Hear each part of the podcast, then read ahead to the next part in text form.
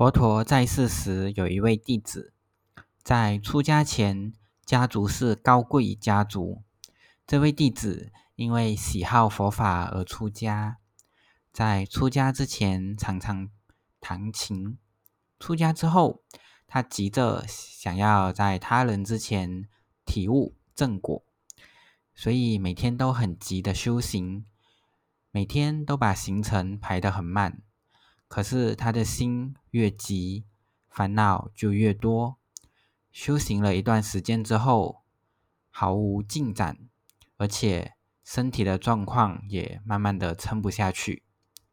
后来他觉得这样子下去，身体实在是受不了了，自己的身体可能没有办法跟着僧团这样子修行，还不如留在家当居士。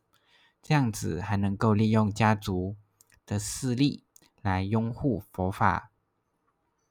佛陀知道了这件事之后，就很慈祥的问他：知不知道琴弦的原理？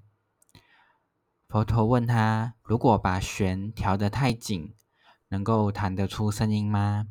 他回答说：不行，弦线不能调太紧，太紧弹出来的声音不好听。而且很容易断线。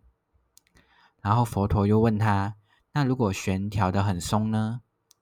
他回答说：“太松也不行，因为太松就弹不出声音。”然后这位弟子从中突然间领悟到了什么，于是就开始好好的调试好自己的修行行程，开始不把自己逼得太紧，也不。也不太松懈，后来就持续稳定的开悟突破。